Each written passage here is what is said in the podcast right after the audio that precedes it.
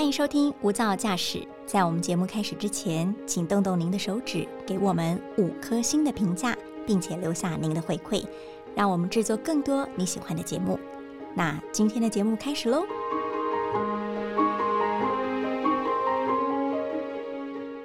听众朋友，大家好，欢迎收听大爱电视、大爱新闻所直播的 Podcast《无噪驾驶一百种看世界的眼光》。我是刘芳瑜，今天呢为大家邀请到的是外电编译刘觉瑜。嗨，大家好，我是刘觉瑜。绝于现在最夯的话题，应该就是你买了 Disney Plus 了没？当然买了，它在上线第一天我就立刻点开看起来。这么火速，那你怎么买？你是自己独资吗？当然没有，是跟同事一起合资买 Disney Plus。但是因为它很方便嘛，因为它可以用我们平常的手机、是平板、电脑、电脑什么都可以，甚至它还可以跟电视还有一些的游戏的装置都可以看。没有错。那这也是我们今天要跟听众朋友讨论的一个焦点哦。先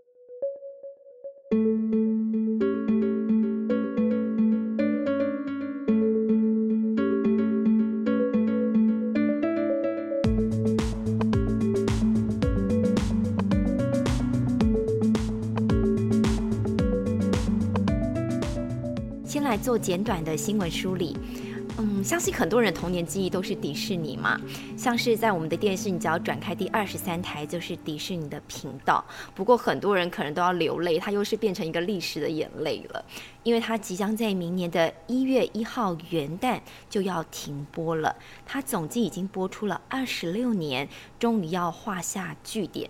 那以后想看的人就得要再透过另外一个平台，就是 Disney Plus 了。那现在就很好奇啊，它现在是旋风式的登陆台湾，而且很多的内容可以让大家都可以一次的看到饱哦。不止家中有小朋友，因为它主打说，哎，不是说你只有小小孩的人才可以订我的 Disney Plus，而是你只要是卡通迷，甚至呢，你如果是漫威迷，你可能都需要透过这个串流的影音平台。对，没有错。那就想要来跟绝鱼讨论一下了。这几年大家都真的是透过这个串流影音平台来收看，不管是韩剧啊、陆剧啊、电影等等的，它的讨论度越来越高了，而且平台真的如雨后春笋一般，对不对？对，没有错，因为现在的串流平台真的是非常的多，像国际上最有名的几家，除了台湾民众可能最熟悉的，比如说 Netflix、Disney Plus，当然还有 HBO Max、Amazon Prime，或者是像 Apple TV 或是 Hulu 等等。那当然，台湾自己也有。推出很多平台啦，真的吗？有什么台湾的？比如说像是 Catch Play、My Video 或是 Friday 这些，所以可以看出来竞争真的非常激烈。你该不会都有订吧？没有没有，现在只有 My Video，然后 Netflix 跟 Disney Plus 这三家。少了耶，因为想看的东西实在太多了。哎，那这样子你好像点出了一个我蛮好奇的地方。是。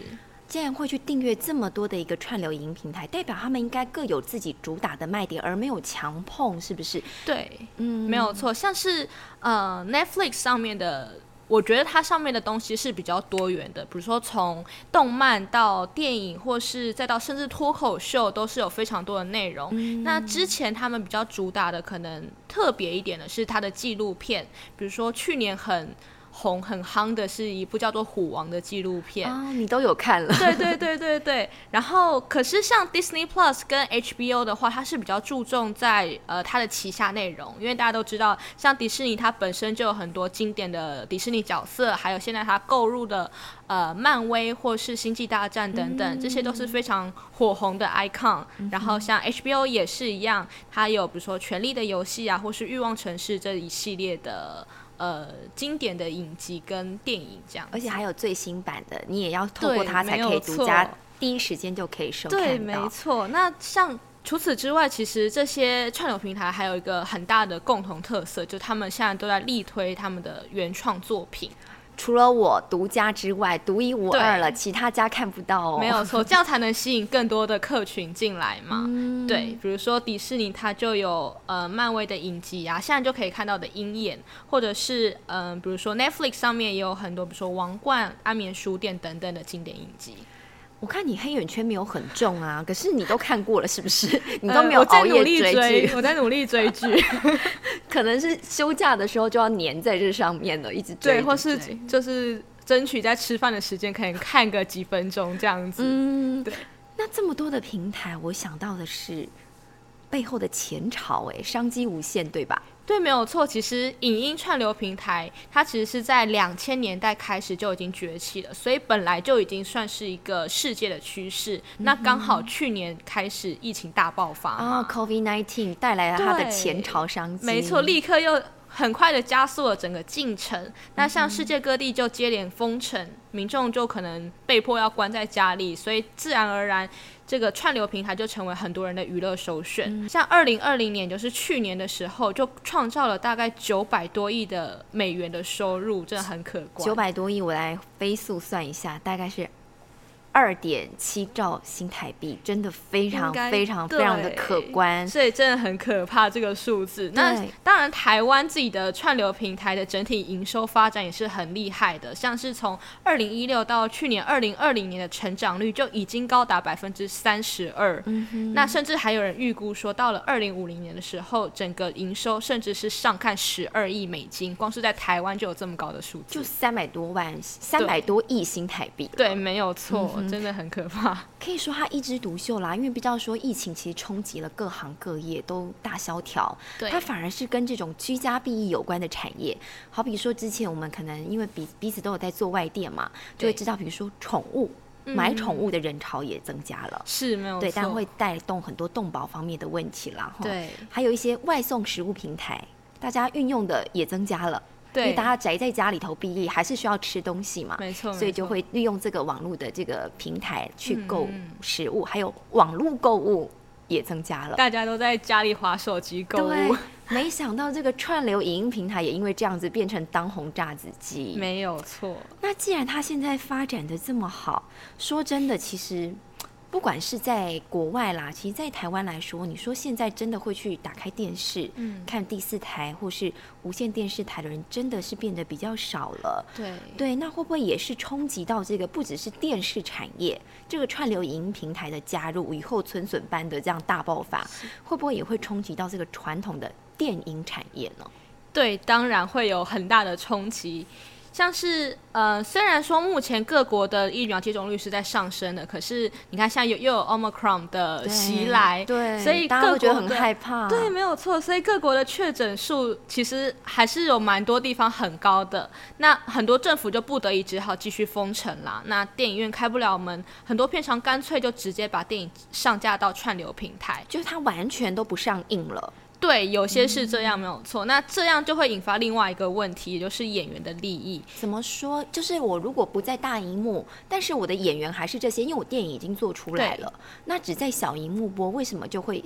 扩及到这个演员的利益呢？因为很多演员的收入其实是直接跟电影院的票房是挂钩的，也就是说，越多人买票进电影院看的话，他们能收到的分红也就会越高。那如果电影是呃，比如说串流平台跟电影院同步上映，或甚至直接在串流平台上映的话，很多人可能就在家里看完。然后票房就会大幅度的减少，演员的荷包也就跟着缩水。因为如果我透过这个串流影音平台，比如说我如果透过 Disney Plus，我就看得到。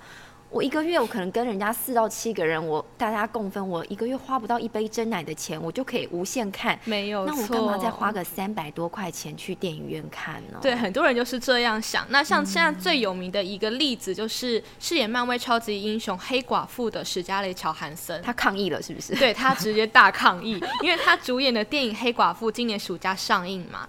那根据他当时跟迪士尼签订的合约来说呢，电影应该是要在先。先在院线供应，之后隔一段时间才会上流呃串流平台。但是在北美时间七月九号的时候呢，黑寡妇是在院线和 Disney Plus 同步首映，五秒差，没有错。可是呃，你知道当初首映的时候，北美院线票房是首周啦，是八千万美元。可是多吗？其实蛮多的，因为。疫情其实那时候是刚比较趋缓一点，然后又有上线独立日的时候，他们就要解封。没错没错，所以其实这个数字在疫情期间是蛮高的，对。可是到第二周的时候，却下跌了将近百分之七十，大家都在家里看了啦。对，很多人就把这个怪在 Disney Plus 上面也有同步上映这件事情，所以史嘉丽乔韩森也很生气啦，他就。直接把迪士尼告上法院。他应该会有很强大的法律团队，所以他应该是真的迪士尼有违法了，是不是？对，因为他觉得迪士尼是违反了合约精神嘛，对，所以他就求偿了五千万美元。最后他也少，应该比他的片酬高了吧？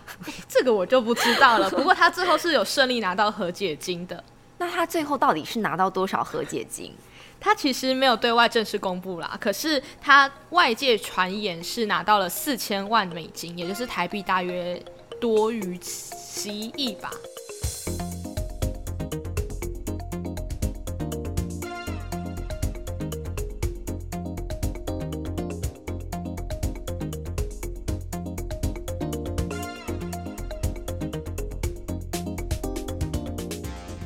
很多耶，真的。那代表这个真的是一个指标性的判决，很关键。因为未来这种事情，如果你合约上面不说清楚的话，可能还会前仆后继，会有类似的演员，还有跟这个串游影音平台，真的是迪士尼公司类似的，会有一些相关的争议啦。对，而且他们是不是也进一步改写了这个影音平台跟传统院线之间的关系呢？是，确实是这样。因为其实还有另外一个非常令人跌破眼镜的事情，就是之前一直在反对串流平台的院线派大导演史蒂芬史皮博，他反对啊，对他之前一直赚钱了，对他一直觉得说，就是应该要进戏院看电影才有这种。良好的观影体验哦，对，不过他好像反悔了，因为他在今年六月的时候就跟 Netflix 签下了合约，一起要合作拍电影了。你有他有没有印象深刻的电影？我记得《大白鲨》哦，大白鲨，你你有看过大白鲨？有，那时候出生了是不是？我不确定，但是我高中的时候有跟老师一起看。E.T. 有没有那个手指头跟 E.T. 的？没有错，那个超经典的场景。侏罗纪公园了，不知道第几集第几集了，然后拍到最后一集了这样子。然后他后来他其实有拍过动画《丁丁历险记》，我不知道你有没有印象？那是他拍的，那是他拍的。哎，后来他又喜欢转那个战争，写了一篇《抢救雷恩大兵》，其实也是对，也是他的经典代表作。所以他其实是一个叫好又叫座的一个好莱坞的的导演。看到他的名字就是一个金牌。叫好又叫座，代表他也赚不少，所以难怪他要大声抗议啦。对，那后来他怎么说服了自己呢？去跟合作了？应该是说，因为在疫情当下，很多电影就一直在延期嘛，那甚至是直接放弃上院线，所以他的态度可能就因此有有所转化了。那他的旗下电影公司之前就。呃，发表声明说要在未来几年内每年提供至少两部作品给 Netflix。那他自己本人也有提到说，他他是这样说的，他说：显然现在有这个绝佳的机会，所以他想要以新的方式来叙述整个新的故事，并且要接触到更多的观众。不愧是史诗般的大导演，讲话也 也很好听，然后很有一番道理啦。可以说就是识时务者为俊杰啦。毕竟说现在。顺应时代所趋就是如此，放下一点我执，它一样可以荷包赚饱。同样，它的东西也可以让更多人看见。因为毕竟你做电影就是要让大家去看嘛，不管是坐在电影院里头，或是在家里头，都能够想象。而且其实现在其实很多人家里头设备也蛮好的，比如说投影幕，很多人家里会有这种东西，其实也是会有在电影院的感受。除了没有那种三 D 啦，可能还有一些比较你知道。高级一点的电影院，而且可能更舒服。对对对，所以嗯，但他之前我记得他讲过，那这样他电影以后还要角逐奥斯卡奖吗？嗯，这个可能就要看他自由行政了。我觉得他还是会去报啦，毕竟毕竟他识时务为识时务者为俊杰，对，没有错。而且他这样子说真的，如果跟串流影音平台结合，它可以创造它的更大价值跟更大的产值。是。那我们现在讲的其实都是好像是业界或是欧美方面的一个观感或是一个发展。那说真的，这个串流影音平台的大爆发，对台湾的影视产业，就你的观察，会有什么样的改变吗？其实事情都是有好有坏嘛。那我觉得对于。台湾来说，好的部分是很多影视作品会更容易被国际看见。嗯，对，无论是这些国际上的串流平台跟台湾本土团队合作推出影集或电影，或甚至是嗯这些串流平台直接购买台湾的一些影视作品，我觉得都是增加大大增加了台湾作品被看见机会。有哪一些？你应该都看了吧？诶。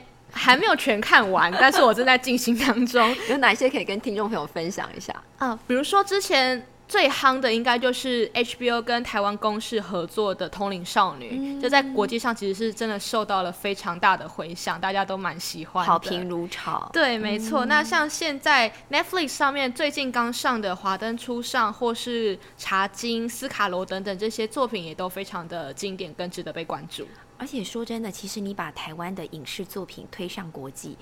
等以后疫情真的缓和下来的话，它其实能带动的是旅游产业的振兴跟发展，错，会更多人想要因此来到台湾看看这个地方，感受一下台湾的人情风土等等的。其实这背后的商机真的是无限大。是，但是当然也有。